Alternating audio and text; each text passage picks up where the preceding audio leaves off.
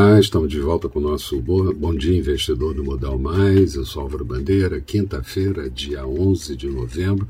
E ontem a Bovespa ainda conseguiu sustentar no fechamento em alta de 0,41%, índice em 105.963 pontos e dólar subindo levemente 0,10, moeda fechando a R$ 5,50 mas uh, o índice chegou ao longo do dia a 107.407 pontos e o dólar voltou a cair para 5,43. Não se sustentaram. Mercados nos Estados Unidos, Dow Jones fechando com queda de 0,66, Nasdaq com queda de 1,66 e dólar forte. Final do dia foi mais pesado nos Estados Unidos com realizações. Aqui, investidores reduziram incertezas com a aprovação da PEC dos precatórios pela Câmara e a tropa de choque da economia saindo em defesa. Os mercados da Ásia encerraram mais para o campo positivo, a bolsa de Seul com queda de 0,18, Europa iniciando o dia também no campo positivo, mas arrefecendo um pouco do início da manhã, e futuros do mercado americano recuperando perdas de ontem de forma ainda parcialmente fraca. Aqui nada muda enquanto não passarmos com consistência a faixa dos 107 mil pontos e tentar buscar o patamar de 115 mil pontos. Aí sim, é, mercado mostrando maior tendência de recuperação. Safra de resultados do terceiro trimestre vai chegando ao fim, com alguns resultados fracos sendo anunciados, como da Oi, da Brasil Foods, da Via, Varejo, e bons exemplos como o JBS.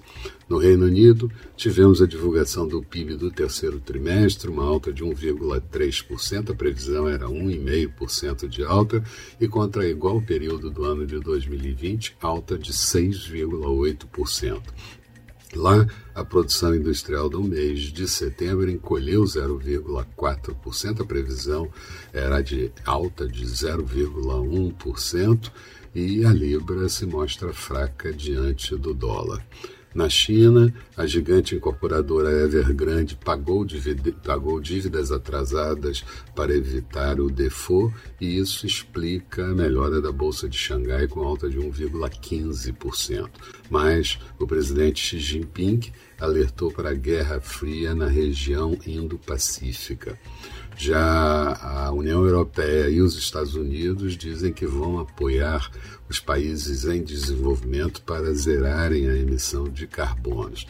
E Joe Biden assina uh, o pacote de infraestrutura na próxima segunda-feira, dia 15 de novembro, em cerimônia bipartidária e falando em milhões de empregos.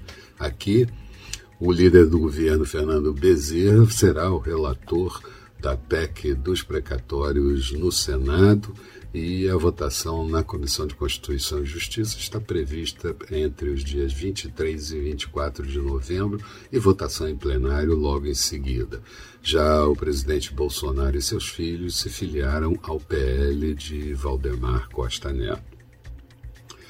A agenda do dia: vamos ter a divulgação das vendas no varejo do mês de setembro, a previsão é, do varejo restrito encolhendo 0,6 e varejo ampliado estável, e o levantamento sistemático da safra agrícola. Nos Estados Unidos, meio feriado no dia de hoje, dia dos veteranos, portanto, é, sem nenhum indicador. Expectativa para o dia Bovespa podendo seguir em recuperação, dólar mais forte e juros ainda com forte tensão em função da inflação.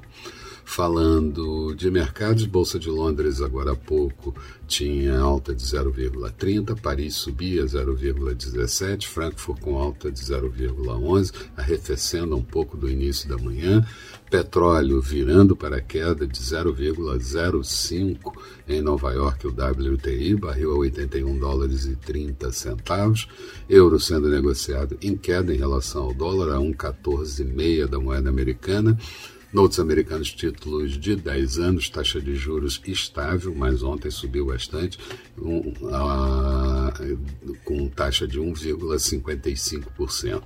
E futuros do mercado americano, o Dow Jones em alta de 0,10%, Nasdaq subindo 0,58%. Eram essas as considerações que eu gostaria de fazer. Tenham todos um bom dia, sucesso nos negócios e retornamos no final da tarde com Boa Noite Investidor. Até lá então. した。